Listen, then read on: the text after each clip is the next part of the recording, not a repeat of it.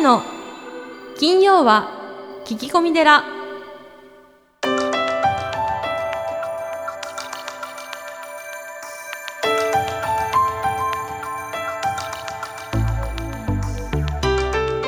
ようこそ架空のテラスタジオにお送りする長谷の金曜は聞き込み寺。ナビゲーターの南雲もぐなです。群馬県太田市は随願寺住職であられる長谷さん。どうぞよろしくお願いいたしはい、ます、よろしくお願いします。さあ2018年最後の配信です。ということで毎年恒例のこのコーナー。はい、長谷さんの2018年重大事件ベスト3はということで事件じゃないけどね。まあ事件というか出来事 事件っていうとねあれですけど、そうだね。ええまあ、だけど、まあ、ハさんのはいこの今年をはい振り返っていただいて、はいはいベスト3をちょっといつもつけていただいておりますので、はいはいまず第3位はい。じゃくじゃんえー各種講演会を、えー行わせていただきました。まあ今年もですね。えー、とマルコさんの落語家マルカの仏道修行、えー島田博美さんのですね、はい。えー葬式はいらない、うん。えー川村俊一さんの介護認知症貢献制度困る前に知っておきたい10のこと。はい。田島誠一先生の人生の最後をどう迎えるか、うん。えー内村修子さんの内村し、えー式、えー子育ての方法などのですね。ま結構またやりましたねあ、今年も、はいたくさん講演会をさせていただきました。素晴らしいですね、うん、いや毎回著名な方々を迎えて世のためになっておりますね、うん。まあ、まあ私が一番楽しんでるんだよね。そこですよね。はい、このポッドキャストもそうですもんね。そうですね。はい、うん、じゃあ第3位はやっぱりこの講演会いっぱいやったよと、はいはい。開催したよっていうことですね、えじゃあ次いってよろしいですか、はい。第2位じゃかじゃんはい、えー、2冊目のお書籍の出版です、えー人生に悔いを残さないための悟り入門を出版させていきました。あーまあこれ入りますよね、うん、どうですか周りのえっと11月の確か中旬くらいに発売されて、そうですね。えーまあ、およそ1か月経ちましたけどね、はい、はい、どうですか周りの反響は？あのーえっと、面白法人カヤックの、うん。えー柳沢さんに、ええ。ーまあ、あー帯を書いていただいて、はい、まあ、人は死んだらどうなるのでしょう、うん、えーそれは死んだ時のお楽しみ仏教って意外と緩くて面白い、まあ、あの多くの方にですね、はい。そのまあ、あーお寺の敷居を下げて、うん。まあ、仏様の教え仏教の教えこれをこう現代に生かすために、うん。まあ、どうしたらいいのかっていうことをですね、まあ、なるべく分かりやすくはい。簡単にはい。書かせていただきました。そこですよね、はい。やっぱりこの緩くて面白く読めちゃう本っていいですよね。うん。硬くないというかね、まあ、本当は深いんですが、それをあえて柔らかく。まあ、そうですね。ね読みやすいようにということで、はい。まあ、これはディスカバーさんの方針なんですけれども、はい、そうですね。なるほど、うん、じゃあこれが第2位ということで。はい、じゃあ第1位の発表いってしまってよろしいでしょうか、はい、はい、それでは2018年長谷さん重大事件ベスト1はい、て事件じゃないんだけどね、えっと着水白衣観音の建立、はい、えー観音様はあの建立させていただきました。これは僕も写真を見させていただきましたが、うん、もう大きな像ですよねすごくそうですね。はい、8メートル以上ありますね。1メートルですよ。うん、すごいですよね。ライトアップしてるんですけど、まあはいあのー北関東の高速からよく見えるんですよね。あそうですか、うん、これまたねすごいですよねたまたまこれ第一位ですよ。はい、たまたまですね、はい。まあ、僕もその、まあ、以前からその墓石屋さんとは付き合いがあって、はい。まあ、お寺に大きな観音様が欲しいなとは思ってたんですが、うん。たまたまあのうちのお寺にですね、うん。永代供養をしたいというかご夫婦がいらっしゃって、はでその観音様を建ててほしいいうん。というご要望があって、はい。まあ、ちょうどその、まあ、僕の思いと一致したんですよね。ねで、まあ、このような観音様を建てていただけるとありがたいんですがということでお話しして、でそのご寄付をいただいたんあです。ですからその観音様なんですけど、はい。実は永代供養のお墓なんですよね。うん。あそうなんですね。はい、でこの方はまあちょっと、あのーご病気をされていて、はい。でまああのーいつかはねこちらに納骨という形になるんですけれども、うん。はいあのー観音様ってですね、はうーん、まあ、この白衣観音なんですが白衣観音っていうのはその観音様のその姿の一つなんですよ。はい。で観音様のこの右手の印はこの、はい。はい、あの背無いって言ってですね、はい。まあ、背は施す。無いはあ恐れ。だから恐れがない。心配しなくていいよ。大丈夫っていうふうに、そういうふうにこう安心を与えてるんですね。あ。そういう観音様なんですね、で左手はこう予願印っていう、まあ、印相で、はい。まあ、与える願いって書いて、はい。えー苦しいことや悲しいことはい。は何でも言ってくださいねっていう、へーそういうこうお印相をされてるんですね、はい。だから心配しなくていいよ。うん。苦しいことや悲しいことは何でも言ってくださいねっていうで、まあ、非常に安らかな、うんまあ、あの観音様ですから男でもない女でもない。うん。でそういうお顔をされていて、でも立てた後にねその建立した後に、はい。まあ、檀家さんがあの、まあ、お墓にお参り来るわけですよ。はでたくさんの方が観音様に手を合わせるんですけどね。その亡くなった奥さんの顔を思い出しますとか、うん。えー観音様のお顔を拝ませていただくと本当にあの心がすっきりしますとか、やうん。はりその観音様を建立したうん。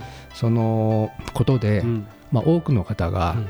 こう安心や安らぎそういったものを得てるなっていうふうに思いますね。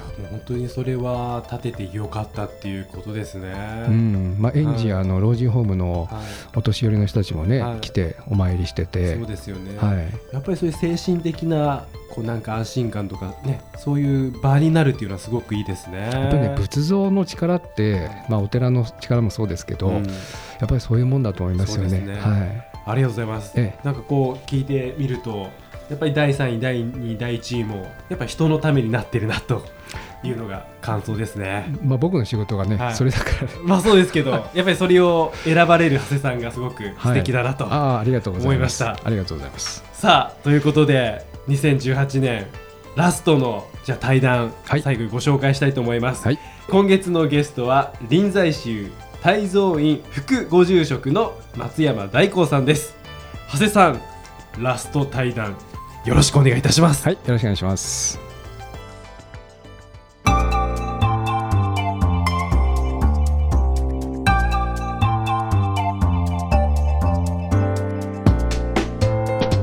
まあこれは大まかですけれども、まあ、仏教の戒律、はい、まあ、日本にはこう罰が当たるということがありますけれども、うん。えーまあ、それをこう守る。はい、ということが、まあ、誤解っていうのがありますけども、はい、やはりこう日常生活でも大切ですか？まあやっぱりその誤解というのはこれを守ってるのは人としの人生として一番楽だと思うんですね。うん。ええ、やっぱ命を奪わないとか人のものを取らないとか、ね、あの飲んで自らをこう失うことをしないとか、まあ本当にこうあのそれが守れたらまっとうな人生を送れるんじゃないかっていうあの長い目で見たらやっぱり一番楽楽だと思うんですねその戒律を守るっていうのは。うん。あのー遠隔寺の横田南霊はいですが、その会について、はい。まあ、何々をしないではなくて、はい。何々をしようってはい。言い換えることをされてますけど、はいはいはいまさにでもそうですよね。そうですね。えー嘘をつかないようにしよう人のものを盗まないようにしようっていうこう生き方が、うんまあ、人のし人生をこう楽にするそうですねあると思いますね。はいありがとうございます。あのーまあ、先ほどからこう動機とはいいうことを大切にされておりますけども、はいえーそのブッダがですね、はいご卒業されている時に、まあ、投資の力があって、はい。えー500人乗りの船に乗っていると、まあ、その中に悪い人がいて、うん。えー人の命を奪って宝物をはい。独り占めしようとすることが分かったので、まあ、その人をブッダはまあ殺したとうん。いうお話がございまして、はい、これダライ・ラマゲがおっしゃった紹介してもらったそうなんですか、はい。はい。まあ、この時に、うん。まあ、動機というものをうん。非常に大切にしなさいと。うん、そうですね。だからその動機が大事だっていう話をこの、まあ、ストーリーを交えながらこうご紹介いただいたんですけど、まあそのうん。だから世の中にはねもちろんあのある程度のルールは必要だし。はい。でもそのルールを守ってることが本当にいいのかどうかわからない場面っていうのがいっぱい出てくるわけじゃないですか。そうですね。でその時じゃあ何をこう基準にして物事を見ればいいのかっていう時にやっぱこの動機というのがすごく大事で、うん、さあそれをこうおっしゃったのはこのお話だったと思いますね。えやっぱりこれですかこう世界にいまあ世界に行きますと、はい。まあキリスト教なりイスラム教なりさまざまな宗教があって、もうルールを乗っ取ってるだけでははい。非常にこううまくいかないというか、まあうまくいかないね。壁にぶち当はい。たってる方がはい。非常に多い、あの要はうーんなんて言うんでしょうね。仏教は結構フレキシブルなんですよ。うん。だから今世界でもこれだけあのし支持が集まってるのはそういうところだと思うんですけど要はね。あのーもちろん聖書に AI のことが書いてないわけですね。ないですもんねえのね。えそんな技術はないでまあコーランにももちろん書いていないと、はい。ただそのその時代に想定していなかったようなことが今急速にこう次から次へと出てきてるわけで、うん。こう現状に教えがついてけてないと思うんです、うん。まあ、あの LGBT の問題もそうそうでしたけれども。そうですね、ええ。だからそのなんて言うんでしょうね。ある種その本当ドグマティックでないこの仏教が今のこの早い世の中にマッチしてんじゃないかなとうん思いますね、えまあ、柔軟性というそうですね。はい、はい、でもこう例えばこう人間の記憶がですね、うん。チップに記憶されて、そのままこう人が亡くなっても脳みそだけ生き残るとかですね、はいえーそういう時代に、まあ、もしかするとこれからなってはい。いくかもしれない時代に、じゃあはい。はいお葬式とかはい。供養っていうものがはい。どうなるのかみはい。たいなところは、はい。私たちでもこう試行錯誤しながらっていうかそうですね。答えが出てないええいうとこわかんないですよねそのことね。ありますよね。ええええまあ、その時になってみないとわからないという。はい。そうですよね。え。あーありがとうございます。えはい。あのーまあ、これは非常に、えーアバウトな言い方ですけど、マインドフルネス、ねはい。世間で言われるこうマインドフルネスとはい。善という、はい。まあ、一番の違いというのはどこに、いやまあこれマインドフルネスも善も、はい。あのまあいろんな立場があって、えー本当のこうスピリチュアルなマインドフルネスもあればあのいかがわしい善もあるわけですよ、だからまあ一概にこれが善だからどうとかマインドフルネスがどうだとは言えませんがぱりこの一般的な使われ方としてそのマインドフルネスをという文脈で使われているケースが多いのはやっぱりこのうん功利主義的というか、はい。えーこれをすることによって何かえーいいパフォーマンスが得られるだとかう、ん。まあ、健康が得られるだとかまあもちろんそういう効果っていうのはあるしそれを否定するつもりは全くないんですけどでもなんかその無垢毒だからその善はいいのにそのだそういうこうある種うそのご利益を求めていくやり方でいくとこの資本主義社会をより強化することにしかならないんじゃないかと私は思うんですよね。なるほど、ねそれを抜けたところにいい世界があるのに、うんでそっちをもっとこうねあの強化するような作用をしてはあまりこの本当の意味でのこの禅とか仏教の良さが味わえないんではないかなという気がするんですよね。う。ん。うん。そうですね、うん。ありがとうございます。あのーもちろんそのインターフェース駅伝、はいはい。これは非常に面白はいはい。いなと思ったんですけども、はいはい。これはあのどのような趣旨でまあ要はこうあの日本のこういうこう日本ではこういういろんな宗教家が一つのことをできるというのを表現するの非常にいいやり方だなっていうのと、あとはあのまあなんていうかな。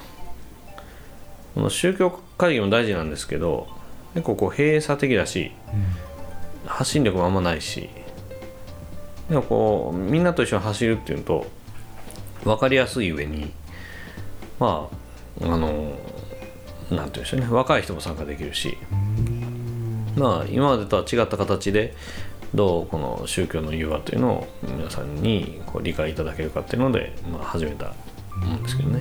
はい、ありがとうございます。あのー書式の中で無意識を目覚めさせるはいということがございましたけれども、これはあのーどのようなことですか？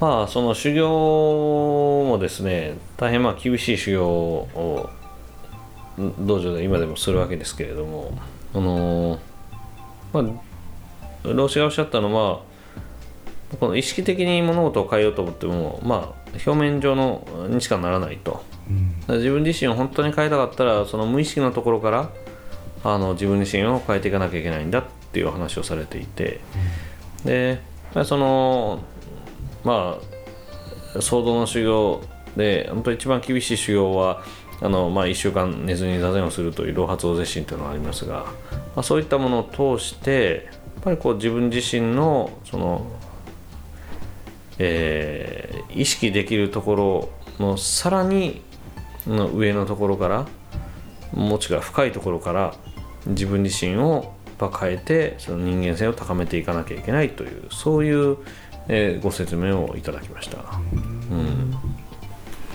ありがとうございます。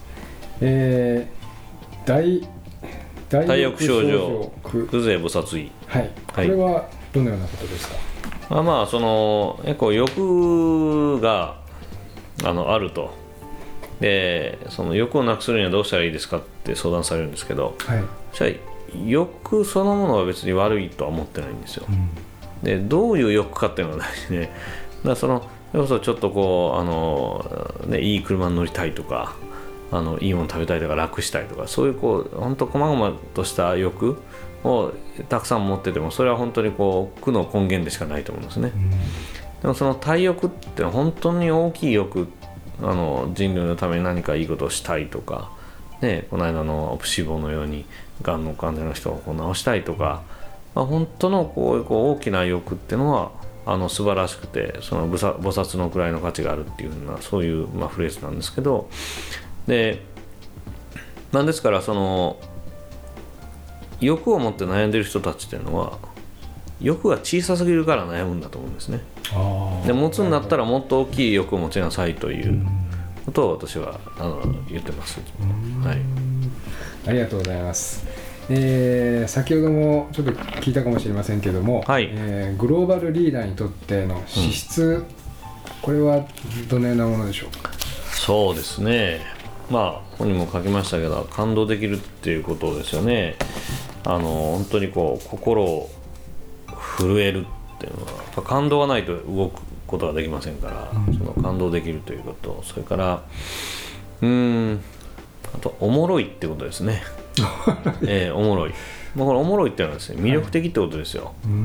だからそのおもろいっていうのはちょっとこれあの、えーまあ、関西弁のおもろいなんですけどやっぱり、はい。そのおもろいっていう感覚の裏にはですね自分だけじゃなくて周りもおもろいと思わせるっていうこととユーモアがあるということとだからその、まあ、やってみる価値があるんじゃないかって思わせる何かっていうそういうものを全部含めたみんなのおもろいなんですけどでそういうなんていうかセンスがある人っていうのはやっぱグローバルなリーダーだと思いますね。だから語学ができるとかうんぬんじゃなくてやっぱそのそういうこうセンス。それが必要だと思いますね。はい、あのこれからこう、まあ、大きくなる子供たち、はい。まあ、いろいろなこう最近はアクティブラーニングとかですね、はいいはいろいろ言ってますけども、はいはい。そういったこう感動うんするおもろいうん。という子供たちをこうまあ僕はこう幼児教育なんかやってるんですけども、はいはい。どのようにしたら育っていくんですか？そうですね。あのーまあやっぱその体験っていうのはだ大事は大事なんですけど、松山さん自身は面白いですよね。そうですね。ななまあ面白いというかその私ね幼稚園の頃幼児教育の教室通ってたんですよ。はい、で多分幼児教室の走りぐらいの時だったと思いますけど今からもう40年近く前ですから。あれすごく良かったなと思ってて今。で要はお受験のためではなくあの常識を学んだなと思ってるんですよ。常識を学んだ。ええ、例えば、えー元の京大の総長今あの京都造形芸大の学長されているあのお池先生という地震の専門家がいるんですけどね、でこの間お話しした時にこの兄弟生と喋ってる時にあの東北の方に行ったらあの木から落花生がわさわさなっててなっていう話をしたらアホな兄弟生が「えどこにそんな木あるんですか?」って言えあの言うとったと。んなりその落花生が土の中で育つってことを知らないっておっしゃったんですよね。でその昔はあの、まあ、遊びの中でとかそのちコミュニティの中で、はい。えーまあ、いちごは、ね、クリスマスの時にケーキに乗ってるけれどもあの普通に路地で育ったら5月ぐらいにできるんだよとか、あのそれね、落花生が土の中で育つとかそんなことはもうん誰でもそんないちいち教えるとか教えないとかそういう話じゃなかったわけですよね。うん。そうですね。で今は親としてですよこの子が足し算引き算ができるかとか割り算掛け算分かってるかっていうチェックができるわけですよ、でもこのこの子が落花生が土の中で育つってことを知ってるか知らないかってチェックするのって相当難しいと思うんですよね、ああそうですね、ええ、でその私がその当時行ってた幼児教室はあのずっとあの小林一茶の俳句を一緒にこう学んだりだからうーん。なんていうか、うん、まああのねえーハサミの切り方とか 色の塗り方とか、なんかこう今大人になってもああれやっといてよかった。季節感とかそういう常識とかそういうのをすごく教えてもらった気がしていて。でその中でもちろんその、えーまあ、算数とかはい。国語とかで、あのちょっとこうレベルの高いような問題ももちろんやってたんですけど、でうちの母にその当時のエピソードをこの間聞いてあ面白いなと思ったのがあの私が小学校2年生か3年生の頃にあの旅人山ってや分かりますか？旅人山。旅人山っていうのがあって算数の,、あのえースピードが違う2人がこの歩き始めまあ誰かが最初に遅い人が歩最初に歩き始めていて、はい後からスピードの速い人が歩いて何日後に追いつくかとか、うんまあ、そういうのをこう旅人山っていうんですけど、でこの人も歩いててこうこの人も歩いててこうどうやってこう詰めていくかっていう。で、まあ、それをこう習った時に、あのーこういう問題があったそうなんですね。えー水戸黄門さんと助さん格さんいますよね。で、えー水戸の黄門さんはあの江戸から京都に向けてあの時速4キロで、あのー歩き始めたと。はい。でちょっとしてからあの助さんが時速6キロはい。角さんがな時速7キロで、あの歩き始めたと。その、おえー助さん角さんは黄門さんが出発されてからあの何時間何日後までだったらその黄門さんをあの追い越すことができるかっていう、そういうあの、まあ、問題だったわけですね。でそれが出た時にその小学校2年生か3年生の私はあのこう答えたんですね。えー、助さんと角さんは黄門さんの部下だから黄門さんを追い越してはならないって書いたんですよ。ででそれを見たその幼児教室の先生があの丸でも松でもなくて「おもろい」って書いてくれたんですよ。あでそれがすごいいいなと思って。あうん。ネオは、まあ、その旅人さん的には間違いですけど、うん。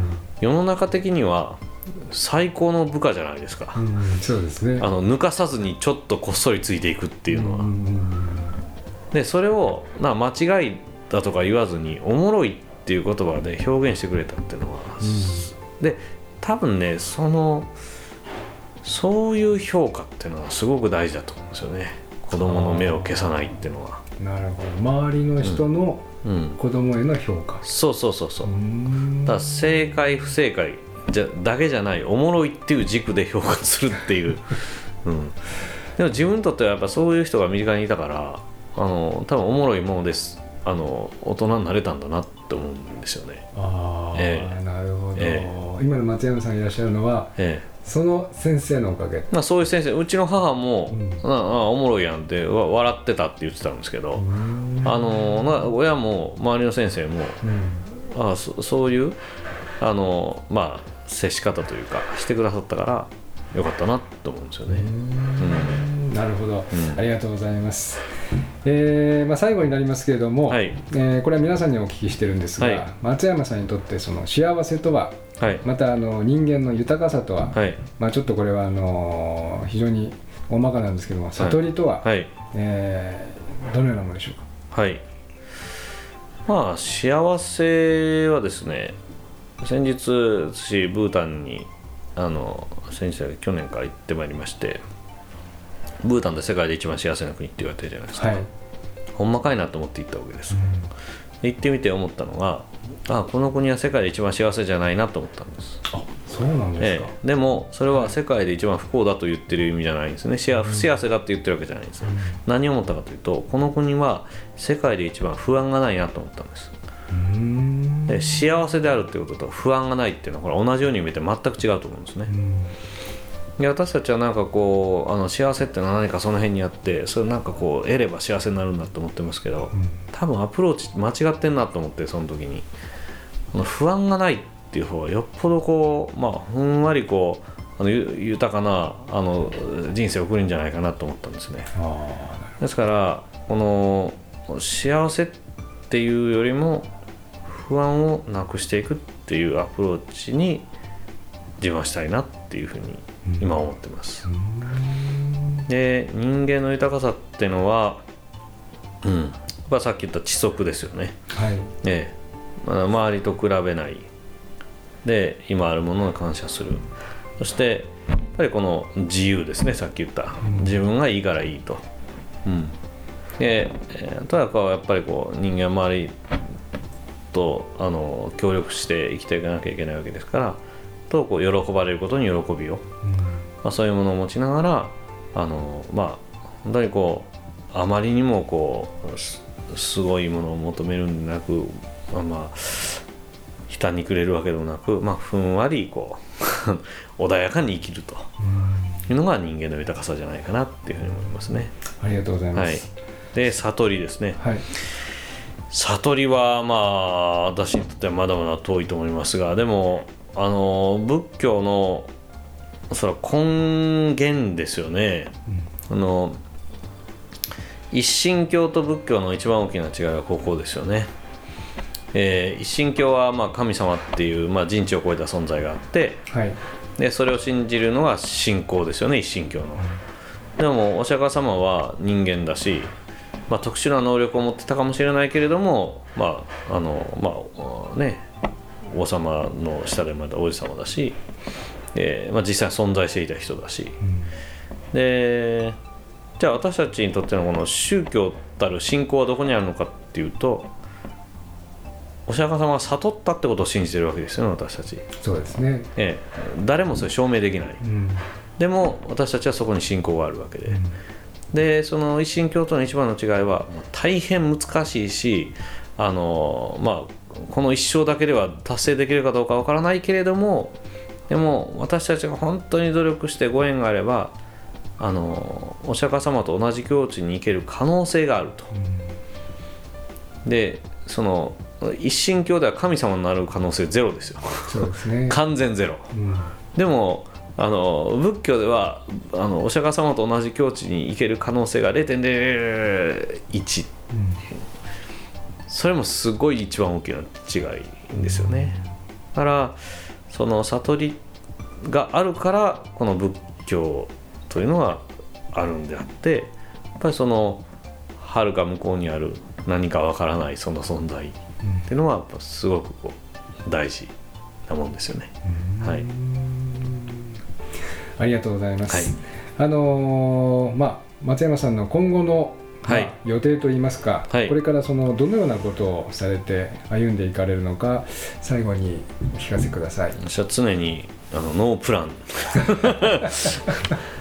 まあそ本当さっきの1日ぐらいじゃないですけど、はい。あのその時にやるべきことを一生懸命やったら勝手にやるべきことっていうのが出てくるので何にも心配してないし、まああのやっぱり今やるべきことを一生懸命やってそして、えーまあいつの時代でもその周りの皆さんにあああの和尚いてよかったなと 言われるような存在でいたいと思いますし、まあ、常にその世の中をちゃんと見て、あの自分のやるべきことをやりたいなというふうに思ってます、はい。いやどうもありがとうございました、はいすいません。もう長々とすいません。ありがとうございました。は今月のゲストは臨済宗大蔵院副ご住職松山太光さんでした。どうもありがとうございました。ありがとうございました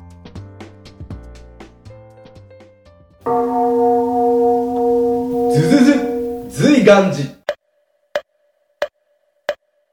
随願寺にまつわる最新情報をずずずっとクローズアップしてまいります。行事のご案内講演会コンサート情報エトセトラさあ長谷さん今週は何でしょうか？はい、えー1月1日2日3日、えー、随願寺本堂において、えー新年のご祈祷をさせていただきます。はい、え内容はどのような感じなんですか？えー、と9時10時11時1時、えー2時3時。この間にですね、まあ、新年なので、えー無病息災とか受験の合格とか健康そういったものをですね、えーご祈祷させていただきます。あのー申し込みの方はですねインターネットホームページの方からダウンロードできますしいつお参りしていただいても構いません。じゃあ、えー気になる方は随願寺のホームページをチェックしてみてください以上ずずず随願寺でした。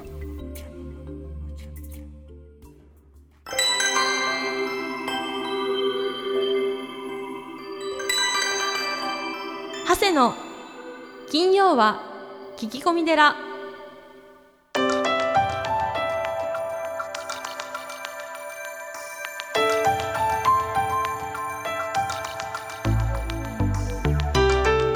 ということで、ハスさん、はい今回は松山大光さんをお迎えしてお送りしましたが、はい。どうでしたか？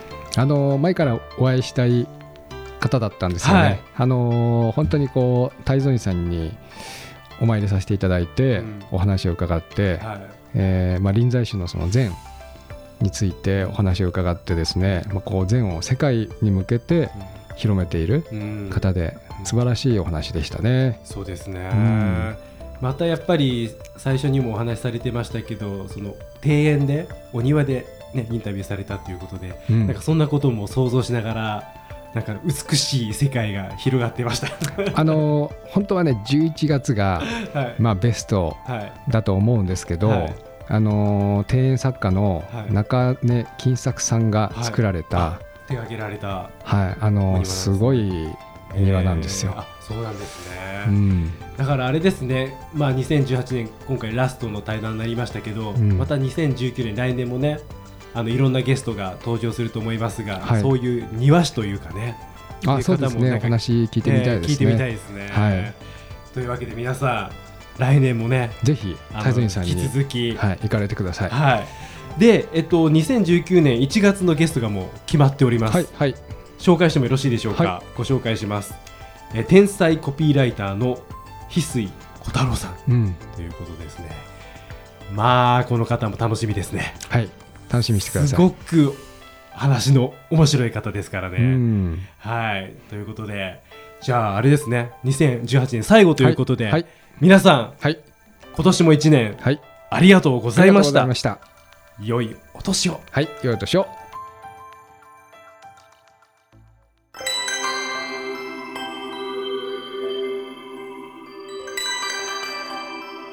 の。金曜は聞き込み寺。